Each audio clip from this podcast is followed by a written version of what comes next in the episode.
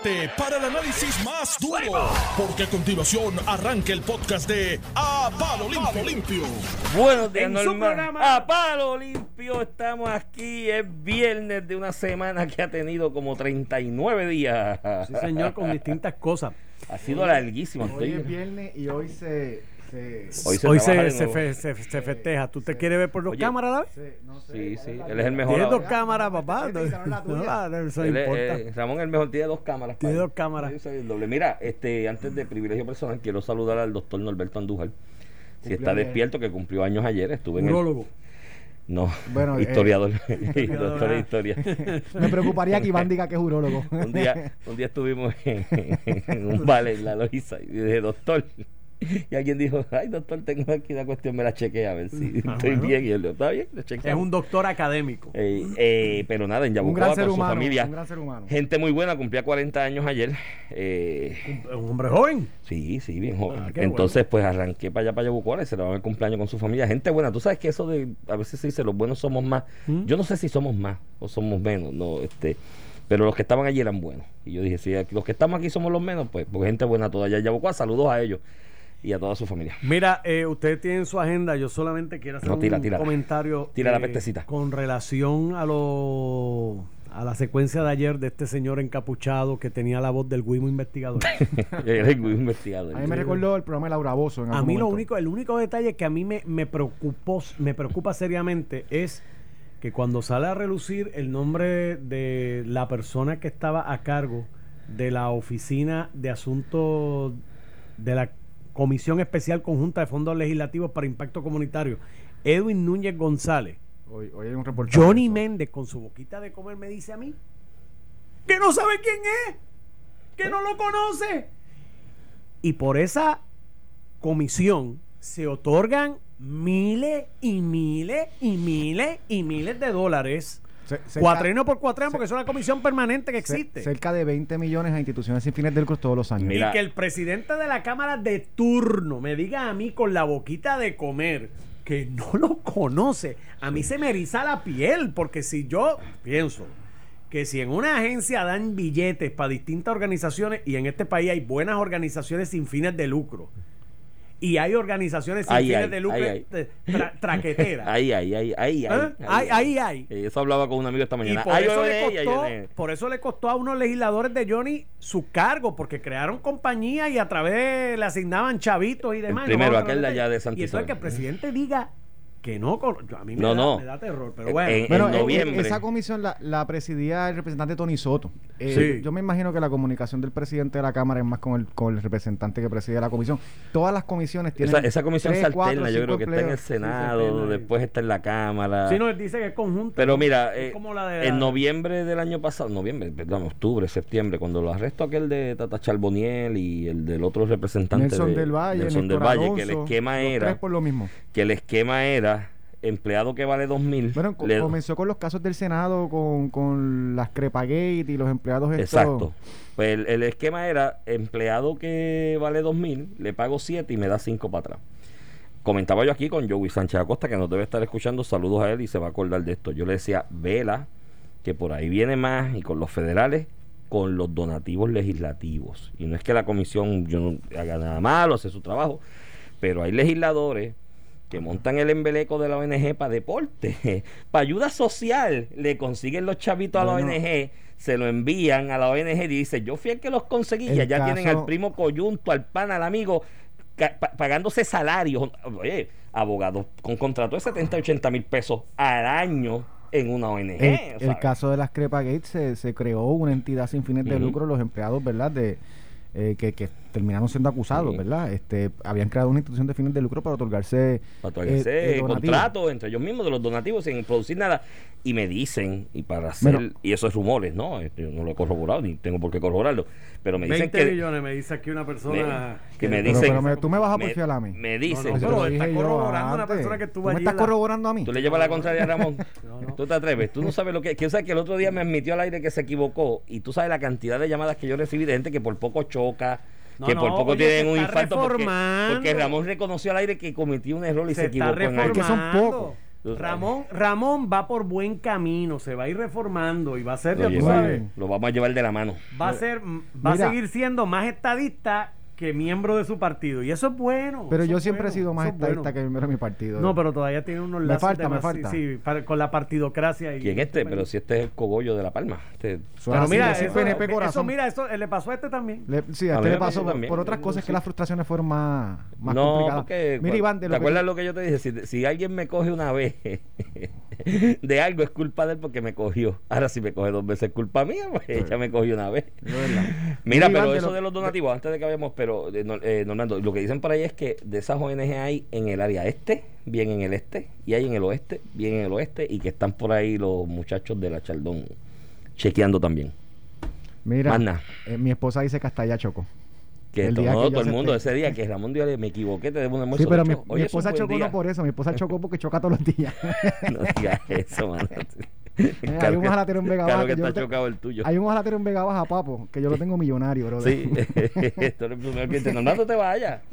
Oye, es viernes, date otro. Tengo que trabajar y seguir trabajando. De verdad, vas para allá. Para temprano, tan temprano. Yo entro a las nueve ya. Hoy entras a las 9 o siempre. De verdad. Anda, Normando, ocho. mira, de todos esos chavos guarda para mí. Mira, y, Iván, en este caso de los, de verdad, de los esquemas este. Iván, desde cua- este, Normando, ¿desde cuándo tú estás escuchando de empleados fantasmas en la legislatura?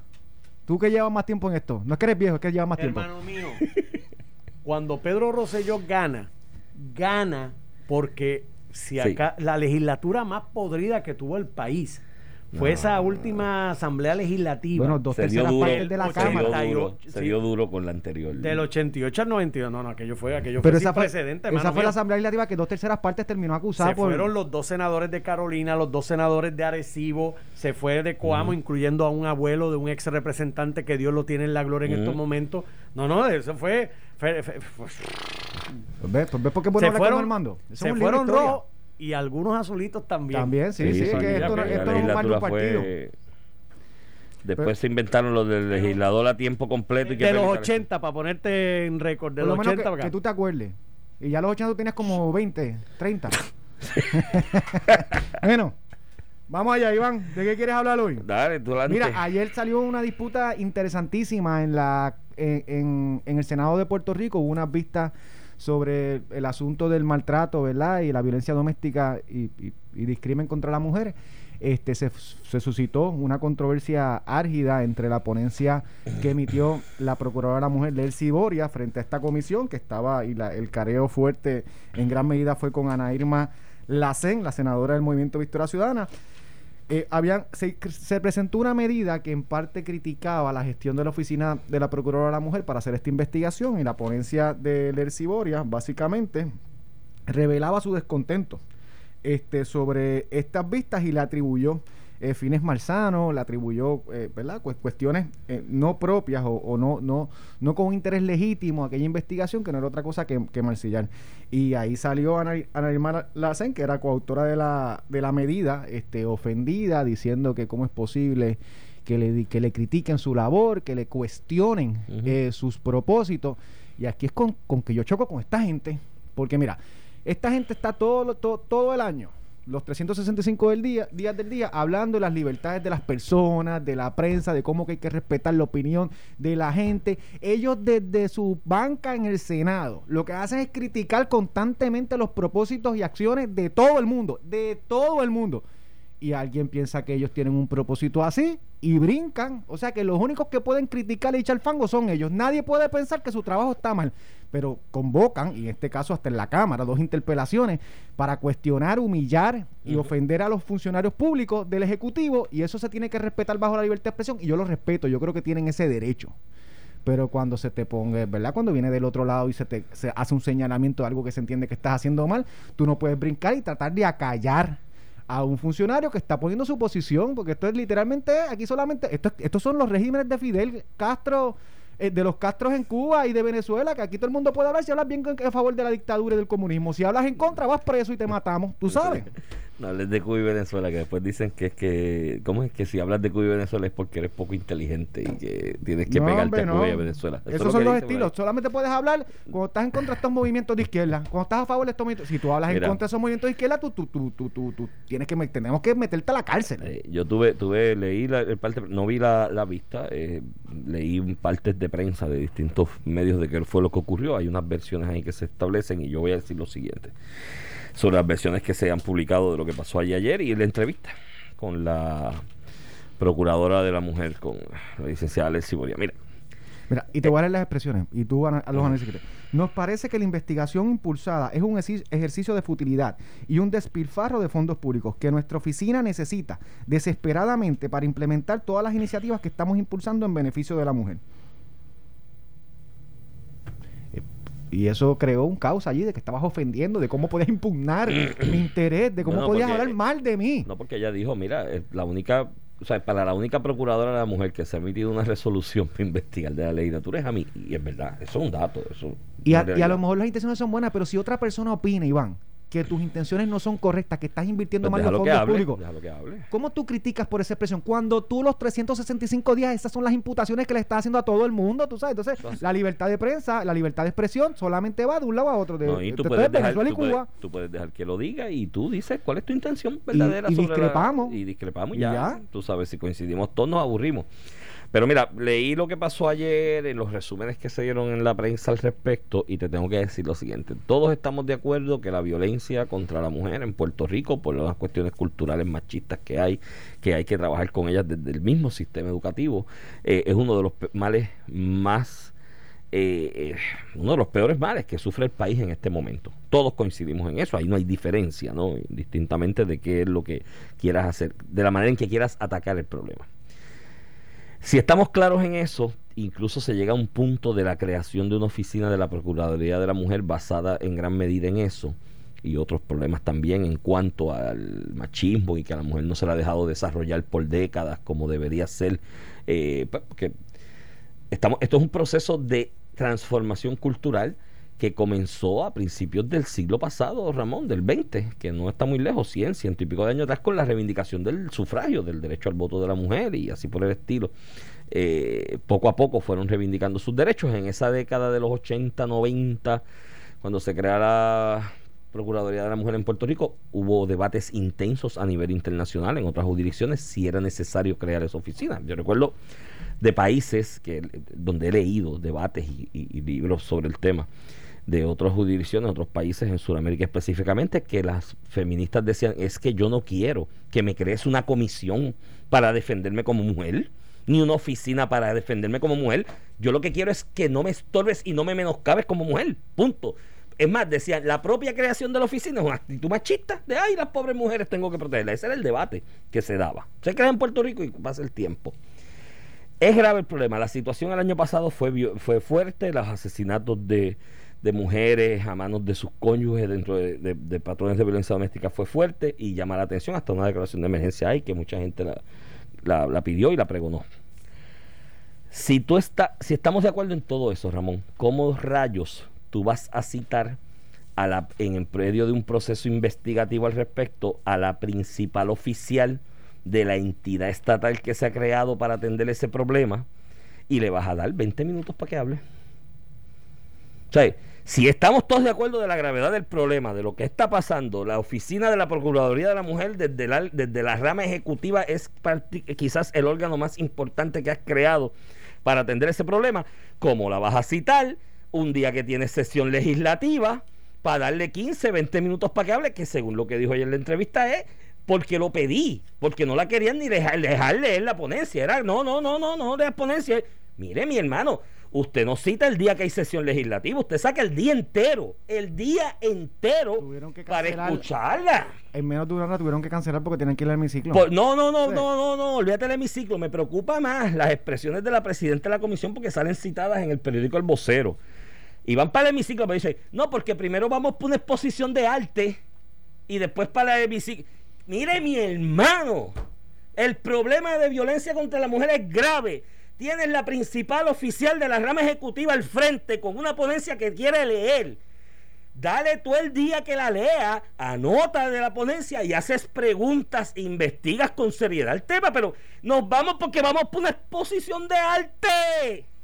Chico, mano, ya, es que la, es que la cosa burda. Y, si alguien, y- y- y una falta si- de respeto. si alguien opina que hay alguien que no tiene un interés Pues, real. pues ya se le vio la co- ya se les vio la costura, ya se les vio la costura. Quizás ellas podían establecer cuál era el propósito de su investigación y podían eh, eh, volver a citar a la procuradora, pero ya con este tracto de los hechos que te estoy dando, se ve la costura de que es un linchamiento porque no les gusta esa procuradora a la mujer. Quieren otra. Bueno, cuando nombraron a la licenciada Lelcy Boreal, yo escuché voces que decían, es que ella no sabe de esto.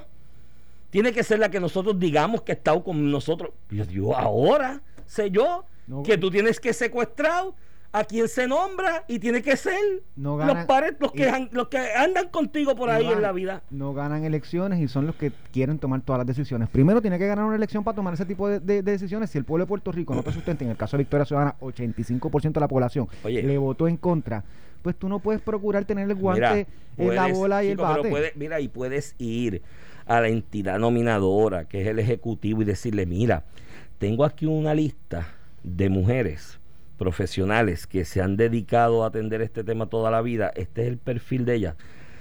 Quiero recomendártela. Dame una reunión para explicarte si al final del camino la autoridad nominadora toma otra decisión, tú cumpliste tu responsabilidad de decirle, mira, yo le llevé el perfil, le expliqué por qué de cada una de estas personas, le di cuatro o cinco alternativas, escogió otra. Pero de ahí, no es que tiene que ser, tiene que ser la eh, mire mi hermano, el sistema no funciona así. Mira, Entonces, y- pues ahí ya, yo creo que ya, mira, ya la- las vistas esas y esa investigación, sin- lamentablemente, lamentablemente, porque se pudo haber hecho mucho desde ahí para mejorar la legislación, porque ahí se mencionan temas puntuales sobre la oficina de la Procuraduría de la Mujer y la ley que la crea. Yo tengo entendido que esas investigaciones legislativas tienen el propósito, después de escuchar a todo el mundo, de mejorar el marco regulatorio, el marco legal, la legislación que atiende cierto problema en el país. Y yo, ya por lo que veo, si no la vas a dejar hablar, que es la, la- directora de la oficina, pues mira, ¿sabes qué? Es un linchamiento. No tienes la intención de mejorar el marco regulatorio. Entonces ya ahí te estás yendo más allá de lo que es la función investigativa de la rama legislativa. Mira, Iván, y, y vuelvo y yo repito, la Asamblea Legislativa, y esto, yo te lo dije un poquito, lo discutimos un poquito la otra vez, yo, tú eras un poquito, tú creías, tú creías, tú eras más utópico que yo, ¿verdad? Más, Sí, yo- idealista yo que soy yo. idealista. Y, y pues eh, tenemos que aceptar que es una legislatura de, de oposición. Igual el PNP ha tenido eh, legislaturas eh, eh, contrarias, ¿verdad? El partido de gobierno pasó en el, en el 2004. Este, y ciertamente mucho del trabajo legislativo algunas veces se enfoca en lo que es marcar la oposición y fiscalizar y no se enfoca en realmente lo que hace falta en la legislatura. El día de hoy, esta legislatura no ha, no ha mandado un proyecto de ley a- al gobernador para su evaluación de firma o veto, cuando habían 15 leyes ya firmadas para esta fecha, el primer año de, la administración de, Ricardo Rosselló en el 2017. El Congreso de los Estados Unidos, con la confirmación de Miguel Cardona, puertorriqueño del Departamento de Educación, terminó confirmando 13 de los 23 nombramientos del presidente Biden para esta fecha al gabinete, a su gabinete. Todavía aquí no hay una vista en el Senado para un funcionario y, a- y ayer José Luis Dalmau incluso reconocía que había que casi todos los funcionarios ya sometieron todos los documentos. Entonces, perdemos el tiempo en estas eh, tonterías y, y no me refiero al tema de la mujer. En estas discusiones frívolas de que si me ofendiste o no me ofendiste, que si tú dijiste que tengo intereses malsanos, en vez de, de resolver los problemas que tiene la mujer y que tienen otros sectores. En Puerto Rico, en confirmar el gabinete constitucional del gobernador. Al día de hoy no tenemos un secretario de, De de- de Estado. educación, De de, Estado, Estado, de Estado. salud en plena pandemia. Entonces, ¿cómo tú explicas eh, eh, uno utilizar en estas discusiones de que si me dijiste que mi interés es malsano, sí o no, cuando tú tienes una agenda legislativa que no has hecho ni un proyecto de ley, ninguna vista para confirmar, salvo una vista, dos vistas que le hicieron el secretario de Estado en la Cámara, que tampoco lo han bajado a votación. El Senado no ha hecho ninguna en relación a los nombramientos del gobernador. Y estamos en marzo, Iván. Este, y, y- yo creo pues que estas son las... eh, tú, piensas que no, tú piensas que oh, oh, un mejor Puerto Rico es posible. Sí, Tú eres sí, más yo- idealista. Yo, pienso que Digo, no. mientras la agenda de la Asamblea Legislativa, y es normal en estos eh, ¿verdad? choques políticos, eso no pasa en Puerto Rico, eh, eh, digo, y no- a este extremo, pero incluso cuando el Senado era republicano y el presidente era demócrata, se daban este tipo de, de tranques, aunque se veían las medidas, y lo vimos en los casos de las medidas de la pandemia, que terminaban aprobándose las medidas, aún con la disidencia de la Cámara en aquel caso. de representantes que era demócrata contra Donald Trump. Este, aquí no se mueve nada, Iván, no se mueve nada. Aunque esto es normal, esta, esta fiscalización. Tú por lo menos, mira, aunque sea baja un nombramiento de, de un funcionario nombrado por el gobernador, si tú entiendes que no es competente porque tú tienes derecho constitucional a dar tu consejo y consentimiento, tú lo cuelgas. Lo cuelga. ujú. Pero lo evaluaste, le diste certeza al proceso. Entonces, pues ya este de que lo veo mañana, no lo veo nunca, pues suena más a que hay unos otros intereses ocultos que es, o deja que el, que el, que el, que el secretario tenga un momento difícil para yo poder eh, tener la opinión pública para colgarlo, o, o déjame ver si me da algo. Y yo lo mantengo rehén hasta el 30 de junio, que es cuando acaba esta sesión. Ah, y por si acaso, no ne- lo, lo que van a pedir no necesariamente van a ir directamente a pedirlo. Van a mandar emisarios a pedirlo también. Así que que los jefes de Créeme- gabinete de referencia tengan. Créeme que te puedo dar fe que eso ha pasado. Sí, mandan emisarios. No es que va el legislador No, no, no, directamente. Algunos legisladores lo hacen directo. Créeme que te puedo dar fe que ha pasado. En- Y- eh, ahora. Y otros te man- mandan emisarios, así como que no quiere la cosa, decirle, mira, fulano, porque a fulano acuérdate que es eh, hermano de Prensejo y Sutano es tía de, de, de Sutanejo y más ve, lo tienes ahí para que tenga el legislador fulano de tal contento, ¿me entiendes? Porque a la larga él vota por ti, esa vaina se da y es lamentable. Yo creo que, y, y esto lo voy a juntar con lo que estábamos hablando ahorita con Normando, de las legislaturas, ¿no? Aquella del final de los 80, lo que pasó el cuatro pasado. Eh, Ramón, ¿esto del legislador a tiempo completo mejoró la Asamblea Legislativa o la empeoró?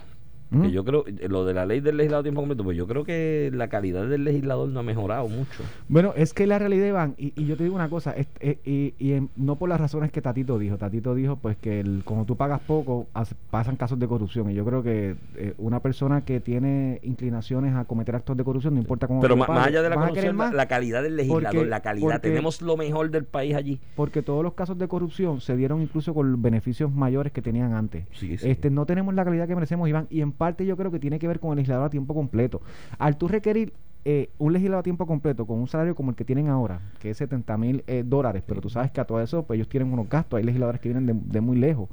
Este, El profesional de primer orden, de dejar su oficina para meterse para allí. meterse en la política. Eh, oye, el profesional de, de primer orden no solamente, oye, un, líder cívico o empresarial reconocido, este, que pueda aportar, este, que, que dice, contra, pero es que con, con lo que eso conlleva ser funcionario público, pues no hay manera de que yo tenga que hacer un full time aquí, no puedo hacer mis otras actividades, ya sean lucrativas o no lucrativas. Un buen servidor eh, de instituciones sin fines de lucro dijo, yo me tengo que yo tengo que quitarme a lo que yo hago y me gusta por ir allá a aportar.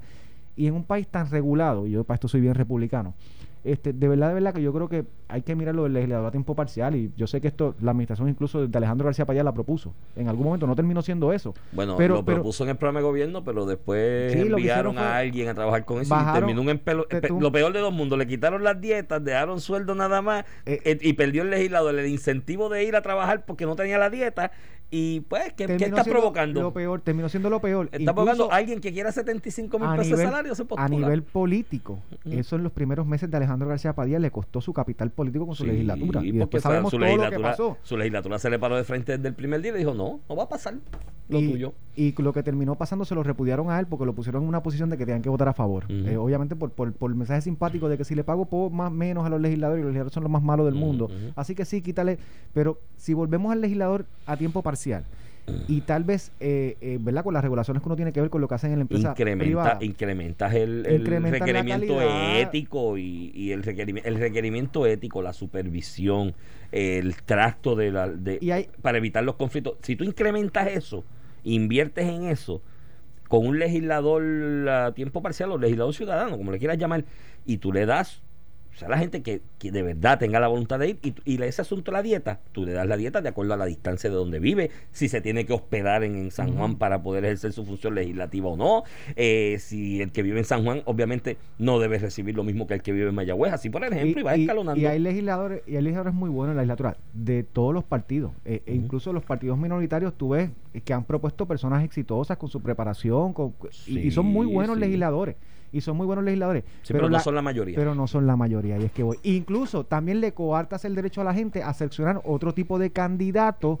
que, que no se tira ahora por las circunstancias actuales de lo que es. Aquí tú tienes un ejemplo ahora que yo, yo voté por él, de Juan Zaragoza, que ya su vida profesional la hizo. Esos son los menos. Y por eso son los menos. Hizo su vida profesional, económicamente está solvente y dijo, mira, voy a ir allí. No, no corrió sabes. para la Asamblea Legislativa porque ese puestito es bueno para lo que yo me puedo ganar en la Exacto, empresa corrió privada. porque tiene un- Sí, sí. una visión de, de- de país, una visión de vida. Y así hay otros, no, o sea, no es el único ejemplo, pero son los menos menos. Cuando veo a la general, uno dice, mano, ¿qué es esto? Y me preocupa porque, vuelvo y te repito, a mí el ejecutivo, aquí la gente se centra en el que es gobernador o no, pero el ejecutivo, el legislativo, es el que de verdad crea las condiciones para mejorar el país. El ejecutivo se supone que es el que las implementa. Vamos a la pausa y cuando regresemos vamos a hablar de qué, de estatus. Vamos a hablar, quiero hablar de la, de la primera plana y las expresiones de la secretaria de la gobernación sobre el Ah, regreso a eso es clase. importante. Vamos a eso. Vamos cuando regresemos con las expresiones de la secretaria. Estás escuchando el podcast de A Palo Limpio de Noti1630. De regreso aquí a Palo Limpio, edición de hoy, viernes 7 de marzo. 7 de marzo. No, que es 7 de marzo. El 7 de marzo es el domingo. Y antes, estoy loco que llegue el domingo entonces. ¿Tú sabes por qué? Porque el 8 de marzo yo cumplo año, por eso tú quieres que llegue ¿Tu cumpleaños el domingo. 8 de marzo? Sí, espero, espero que Ah, me a algún lugar. Sí, sí, sí, te voy a, a llevar al que me pagues el almuerzo que me debes. Dos. Digo, uno bueno. de los dos o tres Ese que me debes. bueno. Mira, este, contra, pues felicidad adelantada. Sabes que aquí el convenio colectivo no da día libre de cumpleaños, ¿sabes?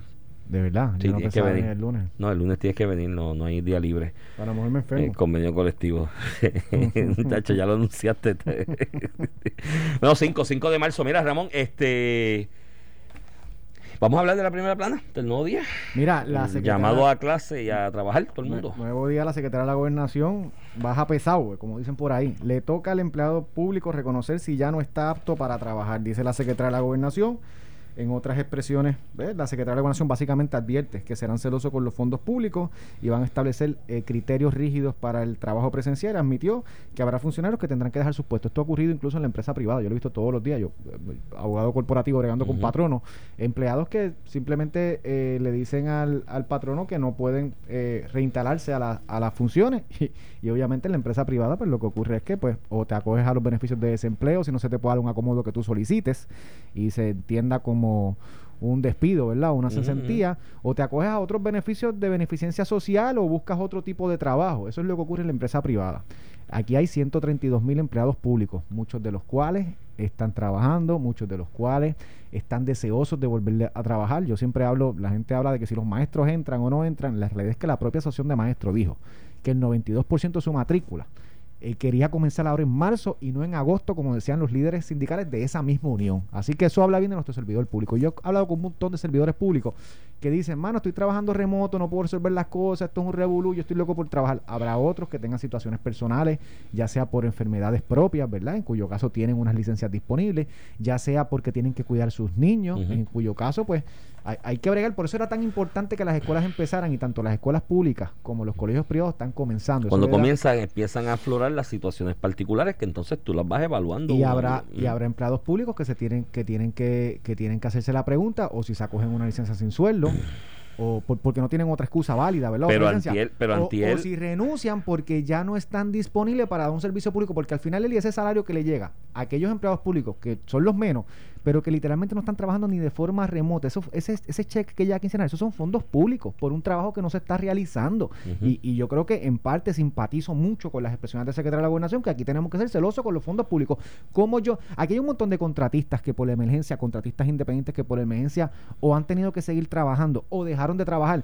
Si yo te digo a ti que le voy a pagar a un contratista las horas que tiene en su contrato y no las trabajó, ¿qué tú dices? Corrupción, eh, ¿cómo le vamos a estar pagando sin fondos, sin trabajo Ah, sí. público? Pues la misma vara tiene que aplicar al empleado público que no tiene una excusa o, o porque su no, se le puede dar un acomodo razonable debido a, a circunstancias particulares y, y tienes todas las de, como la empresa privada, de ir a trabajar de forma presencial y dar los servicios que hoy no se están dando. Vete a sacar una licencia en el sesco, una solicitud, una, una cita para una licencia en el sesco. Te la dan para lejos. julio agosto. Sí, están bastante Hace falta, claro, Iván, y está pasando en todo. Paramos la economía, el Departamento del Trabajo tiene sus limitaciones también, el Departamento de Salud. Mira, aquí todo el mundo tiene que trabajar, y lo digo como, como están trabajando mucho y como van a empezar a trabajar los maestros, como siempre han trabajado los policías, como siempre han trabajado las enfermeras.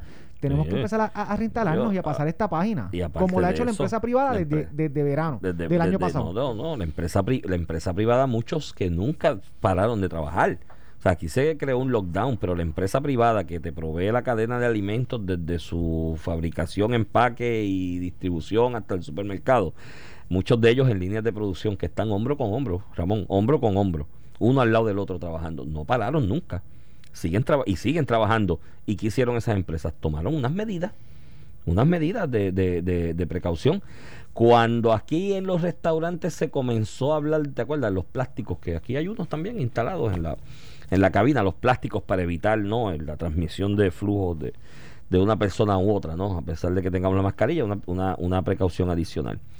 Cuando eso se empezó a hacer en los restaurantes en julio, prácticamente agosto, septiembre, no sé, cuando lo empezaron a hacer con los restaurantes presenciales, ya esas empresas privadas lo tenían, porque esas empresas tienen cafeterías, la inmensa mayoría de ellos, y ellos lo implementaron en sus cafeterías y sus empleados y trabajan, y un protocolo agresivo. A la vez que hay información de contacto con una persona con, con- contagiada, se le mandaba a hacer la prueba, se le establecía su cuarentena, lo que salía la prueba negativa, ¿no? Y todo el estilo, se daban unas concesiones de pagarle, ¿no? A esos días a lo que se hacía la prueba, y no se daba margen a que se creara un brote. ¿Y por qué no se puede hacer lo mismo en una agencia de gobierno? No entiendo por qué no se puede hacer lo mismo. Iván, Ayer Normando entrevistó a una maestra aquí de Conérico, puertorriqueña, que está ya una. Esa, de hecho, está en las redes sociales de Noti1. Los invito a que lo busquen, eh, eh, ese, esa entrevista de esa maestra. Esa maestra está hablando desde agosto y habló con Normando con lujo de detalles de cómo está trabajando con niños de kindergarten, mi hermano, de kindergarten. Y ella describe de cómo con el modelaje de ella como maestra y las instrucciones, los nenes siguen las instrucciones. Tienen su mascarilla, no se la pero tocan, mira lo de base. no se tocan el uno al otro. Esa maestra que debe estar cobrando fondos públicos está dando sus trabajos y su servicio desde el año pasado, cuando tan siquiera, no es que no estaba la vacuna, cuando tan siquiera no se sabía la magnitud de la pandemia y los efectos. Ella estaba allí dando clases. dando clases. Y nosotros lo que estamos haciendo en Puerto Rico es precisamente que los maestros vayan hasta vacunados, Vacunados, Iván. porque los empleado, vacunaron antes. Ni público ni privado ha tenido ese beneficio. Los vacunaron antes para comenzar. De hecho, eh, Biden anunció la semana pasada su política de que todos los maestros estén vacunados a final del mes de marzo para que puedan comenzar las clases en, los, en las jurisdicciones que no han comenzado las En clases. eso en Puerto Rico Eso, picaron pues, adelante. Pues por eso, y vamos a reconocerlo también. La realidad es que el Puerto Rico picó adelante el eso. gobernador de Puerto Rico. Que yo lo critiqué, pues yo si no van a dar y clase- yo- Y yo, levanté mis reparos aquí también. Pero vamos a ver lo que ha pasado hasta hoy. Literalmente preveyó lo que es la política nacional. Puerto Rico primero que el gobierno federal seis semanas antes. Y ya tenemos a todos los maestros vacunados y ready para comenzar las. y Ya la abrieron las escuelas. Mira, Así ahora, que, ahora que mismo, no todo es mala noticia. ahora mismo eh, me llegan aquí, me envían una foto un reportaje del periódico El Nuevo Día, un video del periódico El Nuevo Día del Colegio La Merced en Calley. En la Merced y también es Radiance. Y los, sí, los No, dos eh, de Calley. Eh, mira, mira, los mira, mírate los plásticos en cada pupitre, marcados con tape en el piso, el espacio entre cada pero si pupitre. esos mismos niños los llevamos al supermercado y a los No, malls. no, no, pero para que tú veas- parques. para que tú veas la digo, milla extra Con que protección los llevamos a la playa. Con protección. Sí. Yo llevo nenes a la playa. Bueno, el, ejemplo, con el ejemplo lo- te lo di el otro día aquí, que fue el de Ponce, que el alcalde en algún momento habló de que oponiéndose al regreso a clase, pero él tenía unas machinas allí para los Eh. nenes estar uno encima del otro en las machinas. Pero nada, eh, ya es hora, ya es hora de seguir trabajando. Esto lo creó Wanda Vázquez y lo voy a decir con nombre y apellido. Ella apostó que ella ganaba la primaria dándole pampering a los empleados públicos, dejándolos en la casa sin cobrar y alguien, algún genio le dijo, no te apures, con eso tú ganas, porque esos son los empleados. Está bien, pero pe- pe- Y, perdió, pues- perdió la primaria, no se corrigió. No, eh, empezó esta, porque- empezó esta administración en enero 2. Y, y yo creo que ya era hora Sí. que se cogiera una política como la cogió la secretaria de la. Gobernación, by the way, que la semana pasada eh, Miguel Romero la implementó y dijo el 3 de marzo, todo de hecho desde el 3 de marzo en San Juan todos los empleados están trabajando de forma presencial. Miguel Sí. Romero cogió una política pero estricta, todo el mundo a reportarse y el que no se le va a descontar su salario. El alcalde de Bayamón lo anunció también. Y, y yo creo que ya es que tenemos que pasar esa página y máxime cuando estamos hablando de fondos públicos, ya es hora de que a nuestros servidores públicos se les permita. Mírate que no te estoy diciendo que se les obligue, porque muchos quieren, se les permita dar su servicio público para que Puerto Rico comience a operar en la medida que ellos eh, dan sus servicios públicos. eh, tú tienes El las escuelas corre, abiertas, permite la empresa privada, etcétera, etcétera. País Suave, mira, están Mira. anunciando por ahí este aumento de la gasolina, Ramón. ¿Qué? Aumento de la gasolina. Están anunciando aquí ya una conmoción en Medio Oriente Que de hecho hoy el Papa salió para allá en un vuelo, debe estar Bueno, aterrizando ya mismo con- en, el, en precio, Irak. el precio cayó con lo de la pandemia porque la, la demanda Por de eso, petróleo sí, redujo, se pero redujo. está- está y ya se está estabilizando. No, ya lo bueno, se está estabilizando. Si ya los detallistas están hablando de, meterle- de meternos 80 chavos a la regular, la premium se va a meter a peso. El litro. ¿Y qué tú echas premium? Sí, ese carro comprándote premium. carritos caros, ¿ves? No tienes que pagar caro. No, rinde más también. ¿Rinde más la premium? Sí, rinde más la premium. Pero mira, el asunto es que aquí eso es, una, es, un, es un, es un área que los legisladores que están ahí interpelando a todo el mundo deberían sentarse a mirarla más de cerca y regularla un poquito más. esa oferta demanda Porque, si no, es- ¿qué si- oferta y demanda? Si aquí esto es un si- oligopolio, son cuatro importadores en y el te Medio dicen... Oriente suben los precios, se Mira, todo el mundo. No, eh, ahí vamos al detalle. En Medio, E- en Medio Oriente, un árabe se tira un gas o eructa duro y sube el precio de la gasolina Eso aquí en la bomba en Puerto Eso Rico. es verdad. Cuando baja el precio de la gasolina ya en Medio Oriente, porque hay más oferta en ese tiempo, aquí tardamos tres semanas. Está bien, pero ¿y qué tú quieres? ¿Que, la que justificación- Daco le ponga más de gas todo el tiempo como hace en emergencia? No, que lo Para que eso está la oferta hacer- y demanda. ¿Eso es lo que yo tienen- hago? Tienen que Yo buscar. busco a la gasolinera que lo tiene barato. No, oferta y demanda. No, eso que si, si tú haces, vale lo mismo. Vamos a regular el precio de tu... De tu No de es, la- no es- vamos- de no es el detallista, Ramón. Vamos Ramón, a regular tu salario de, de Ramón, honorarios de abogado. Ramón, no es el detallista. No, si eso ya está, muchachos, está No, no. a peso. Por eso, pero no, pero no mira, está regulado, es oferta y el asunto, Ramón, el asunto es, yo no estoy diciendo que no que vayas en contra de oferta y demanda, tú sabes que si alguien es proliberal en eso, Eso es soy verdad. yo. Lo que estoy diciendo es que cuando tienes los, los, los monopolios son malos, malísimos, repudiables. Los oligopolios son peligrosos. Cuando tú tienes tres o cuatro nada más, ¿no? que son los que controlan la distribución, la importación la distribución, tienes que ponerle tu ojito encima porque pues, ya Bueno, tuvimos aquí. Están los casos antimonopolísticos, los- las leyes antimonopolísticas que evitan que se cuadren con precios, lo que pasó aquí algún tiempo con los muelles. Exacto, que tuvieron que pagar una multa, pero a lo que se investiga, otro a lo que se investiga el consumidor paga los, las cuentas rotas y el otro paga una multa y bueno, pero nada, lo que aquí en algún momento se citó de parte de DACO, en la administración de Alejandro García Padilla, este, como gobernador, se citó a un a DACO sobre este tema y un funcionario de confianza en aquel momento, de hecho extranjero, no era puertorriqueño, pero una persona muy inteligente y muy brillante, fue honesto intelectualmente allí y dijo en la vista, mira, la realidad es que en la agencia no tenemos garras, nosotros dependemos para saber al precio, saber lo que se distribuyó desde el mayorista hasta la bomba. eh, de, eh, ocasionalmente dependemos de la buena fe del mayorista que nos diga qué fue lo que trajo y en qué momento lo trajo eh, y en qué momento lo distribuyó. Y fue honesto y dijo mira no, no tenemos en el departamento un mecanismo más allá de la buena fe que nos diga la verdad creerle al, al- al mayorista y que nos diga la verdad. Ese, ese funcionario después lo despidieron y de todo porque como tú vas a decir eso allí ser, ser honesto en la asamblea legislativa. La realidad es que hay que buscar un mecanismo, Ramón, que no dependa de la buena fe de que el mayorista me diga la verdad. Tiene que haber algún mecanismo de tratar de supervisar ese, ese, ese, ese movimiento y evitar lo que te estoy diciendo, la posibilidad siempre de que en un oligopolio se pongan de acuerdo y cuadren y cuadren los precios. Así que tienen ahí taller, la Asamblea Legislativa, eso es una buena cosa para investigar y para darle más garras al departamento, de Mira, alguna forma. Vamos a hablar un poquito, vamos a hablar un poquito también de San Juan. Se pone interesante. Como tú sabes, el Tribunal Supremo eh, dijo que no iba a considerar en este momento eh, la sentencia eh, del apelativo que ordenaba que se hiciera la vista en sus méritos y en parte, ¿verdad? Revocando el dictamen que había hecho el, Tribunal de Primera Instancia sobre que no se emplazó bien a Miguel Romero para ver el caso, o sea que ahora baja el caso a, primera instancia. Miguel Romero le pidió al Supremo que ordenara de inmediato el mandato, y el mandato para la gente que nos escucha y no es abogada, eh, un tribunal de alta jerarquía que revisa un asunto de, ¿verdad? de un tribunal inferior. Eh, eh, eh, es ese hecho de que se esté revisando en un tribunal de alta jerarquía evita que el tribunal inferior, en este caso el tribunal de primera instancia, haga cualquier movimiento sobre el caso hasta que baje lo que se conoce como el mandato. Y el mandato baja luego de que la decisión es final y firme. En este caso no es final y firme porque hay un periodo para solicitar reconsideración a la denegación que hizo el Tribunal Supremo. En ese sentido, Miguel Romero, ¿verdad? Con la intención de que este, este asunto de la impugnación de su elección se resuelva lo más, lo más rápido posible, le pidió al Tribunal Supremo que a pesar de que él tenía términos para solicitar solicitar reconsideración, eh, que no importa, que él iba a renunciar a ese derecho de, de solicitar reconsideración y que bajar el mandato del Tribunal de Primera Instancia para que el caso se vea de forma inmediata. Aquí un poco nosotros discutiendo este tema, dijimos lo importante que el Tribunal de. Primera Instancia lo hiciera rápido Seguro. y para darle certeza a la, a la, a la elección de la ciudad capital. Entonces, 200 mil y pico de, de residentes en, en, nuestra, en nuestro eje económico a nivel de Puerto Rico. Pues el Tribunal de Primera Instancia, el juez Anthony Cuevas, señaló vista para el 11 y 12 de Dos marzo. días completos. Eso es la semana que viene.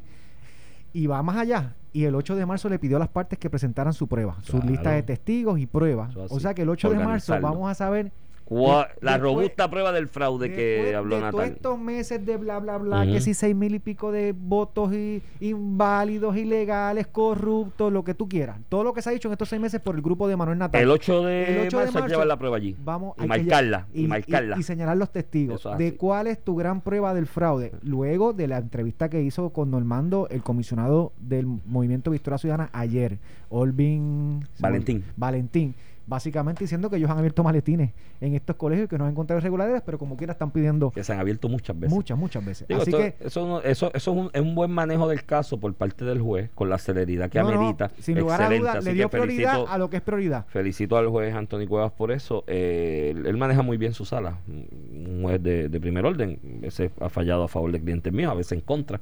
Este, pero siempre muy bien fundamentado y, y- y- y bien manejado. Eh, creo que es el, el proceder correcto. Como dije ayer, esto se trata de una, dentro del código electoral, una solicitando que se revisi- revise una determinación de una agencia administrativa, ¿no? Pero el código electoral provee que sea en primera instancia. Tienen que probarlo. El peso de la prueba está en el que dice que la entidad administrativa se equivocó y que obró con pasión, prejuicio y parcialidad para todos los efectos prácticos y que se alejó diametralmente de la, de la norma, ¿no? De, de la ley al de- realizar su determinación. Difícil ahí porque entonces tú tienes ahora por lo que dijo Olvin, Olvin Valen- Valentín ayer, solamente son cinco partidos. Ellos eh, objetaron la certificación de San Juan y creo que otro partido, no identificó cuál. Tienes tres partidos que la certificaron y la firmaron. Esos tres partidos que van, van- tienen que defender su, la determinación ¿no? de, de sus respectivos comisionados electorales también allí en sala. Pero esto es un caso que tú sabes por dónde yo comenzaría, Ramón, como juez, preguntándole a la parte demandante cómo se implementa su súplica. Porque su súplica en el recurso, ¿cuál es? Una nueva elección de la unidad 77. Yo empezaría por ahí. Me ven acá. Explíquenme cómo se hace eso sin yo lacerar el derecho del voto que ya se ejerció válidamente por esos ciudadanos y que me expliquen. A ver, yo empezaría por ahí. Porque tú estás. Hay una súplica específica. Explícame cómo se Iván, materializa eso. Explícame que hay casos de fraude eh, Ujú. que cambian una elección de tres mil y pico, casi cuatro mil votos. O sea, nada, pero por lo menos ya la semana que viene terminamos con esta tragicomedia y, y Manuel Natal tendrá la oportunidad. No, que pero en apelativo derecho. y Pues bien, pero Supremo de a la vez que tú, nuevo. Iván, Iván, tú sabes que tú en una demanda pones lo que tú quieras.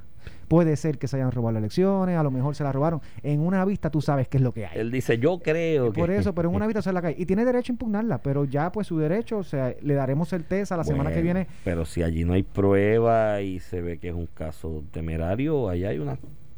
Tú sabes que, que en estos reglas. casos electorales no, no simpatizo que se pongan, es verdad que salvo qué? casos demasiado extremos, que ¿Por se, que se encuentre temeridad, porque al final día estamos, estamos hablando del derecho de una persona, de un candidato de, de, de Mm. defender verdad lo que es su, su elección o su no elección. Pero, pero ahí, ahí, ahí hay, hay fundamentos y hay fundamentos. La regla de, de, temeridad aplica para todos los casos. No te estoy diciendo que no. Aplica para todos. hay- no, no hay hay- una exclusión. Yo te y hay mi- reclamos y hay reclamos. En mi carácter personal hay un tipo de casos, igual casos de relaciones de familia, que es, eh, los de los obreros que se excluyen por cuestiones de que tú no quieres de ninguna manera impedir, ¿verdad? Impedir el proceso. Eh, impedir que se- entorpecerlo. que- entorpecerlo. Yo creo que estos casos electorales pasa lo mismo. Me envía José Sánchez, el alcalde de Manatí, unas fotos brutales de la primera escuela en Manatí que va a abrir, la escuela Antonio Vélez Alvarado. Está el municipio ayer. Se ¿Y cómo, está, ¿Y haciendo cómo está la escuela? Pruebas antígenos, tan ¿Linda? chula, mano. Te la voy a subir ahorita, la voy a subir ahorita en las Linda, redes. muy bien, es para que tú veas que se puede. Se puede, de y, digo, y mírate la diferencia, y, y aquí hay que ver casos y casos, cómo el alcalde de Manatí se ha integrado al esfuerzo, es su responsabilidad que esa escuela también Seguro. abre, le dé, eh, Sí, clases a los niños que viven en su jurisdicción. Se llama sentido de pertenencia. Aquí está el alcalde de Manatí, José Muy Sánchez. buen alcalde, de- de excelente. Y está cerquita de Vega Baja, así que esas cosas se le pegan. Por eso es que te digo. Sí, no, a medida que tú estás cerca de Vega Baja. Creo que, creo que están Lo que pasa es que Morovis es muy que- alto, Morovis es muy alto y no Mira, llega tanto. Están, pero- promo- están promoviendo que Vega Baja sea un barrio manatí. No digas eso jamás en la vida, ni, ni José Sánchez diría eso jamás en la vida. eso. Mira, pero pero está bien porque igual eh, el alcalde de Juncos, que es una de las jurisdicciones, me dicen que también, que Sí, es del él está bien Popular, envuelto. Él pa- está bien envuelto. Papo De Alejandro, hecho, me dicen que está integrado en este ¿te esfuerzo. Así que acuerdas- no importa el partido que sea, ¿Te es acuerdas la que sea hemorragia? exitoso. ¿Te acuerdas la hemorragia de licencias sin sueldo que la presidenta de la Federación de Maestros vaticinó? Eh, hace dos días Normando entrevistó a la secretaria de la Gobernación aquí y dijo que hasta el momento no se había solicitado ninguna. O, las, o fue la de educación en un parte de prensa, mejor estoy equivocado. Pero leí en algún lugar que hasta hace dos días, 48 horas atrás, no se había presentado ni una sola solicitud de licencia sin sueldo. Así que la hemorragia de licencias sin sueldo que se iban a presentar, según la presidenta de la Federación de Maestros, no, no, no era tan hemorragia, ¿sabes? Parece que era una, una, una picadita de mosquito. De verdad. Sí, porque ya habló de cientos. Y sobre cientos van a. Bueno, tú, lo hablamos aquí, te buscaste tú una candela por eso, por, por hablar de las licencias sin sueldo después de vacunarte. eso si sabías que la ibas a coger. Eso te crees tú que me buscó una candela. Todo lo contrario, todo el mundo apoyaba. Hasta los maestros apoyan eso. Es que por eso es que digo que los líderes, los líderes sindicales, en los líderes sindicales y, a- y a- Pero mira, pero y la- algunas personas con intereses personales en Pero la en el asunto, Ramón, es a la larga, están desconectados de que la hace realidad. 48 horas atrás no se había presentado ni una sola, ni una sola solicitud. La asociación de maestros, por voz de su presidente, que se oponía a que empezara ahora y, y, y fuera en agosto, aceptó que el 92% de sus maestros están locos ¿Quieren por ir? empezar en marzo. Así que mira, Iván, una cosa es algunos analistas, periodistas, hombres y mujeres, líderes sindicales, y otra cosa es lo que piensa el pueblo de verdad. Y el que no tiene esa conexión, pues le pasan esas cosas. Eso es lo que le pasa a mucha gente que se desconectan con Viernes, hoy pueblo. sé, hoy sé. No, hoy se trabaja, hay que Hoy ir a trabajar. trabaja. Mira, Bueno, este, nos despedimos con eso. Tenemos un fin de semana de por medio que celebrar. Pásenla bien y no se vayan, que por ahí viene sin miedo. Esto fue el podcast de A, A- Palo Limpio de Noti1630. Dale play a tu podcast favorito a través de Apple Podcasts, Spotify, Google Podcasts, Stitcher y notiuno.com.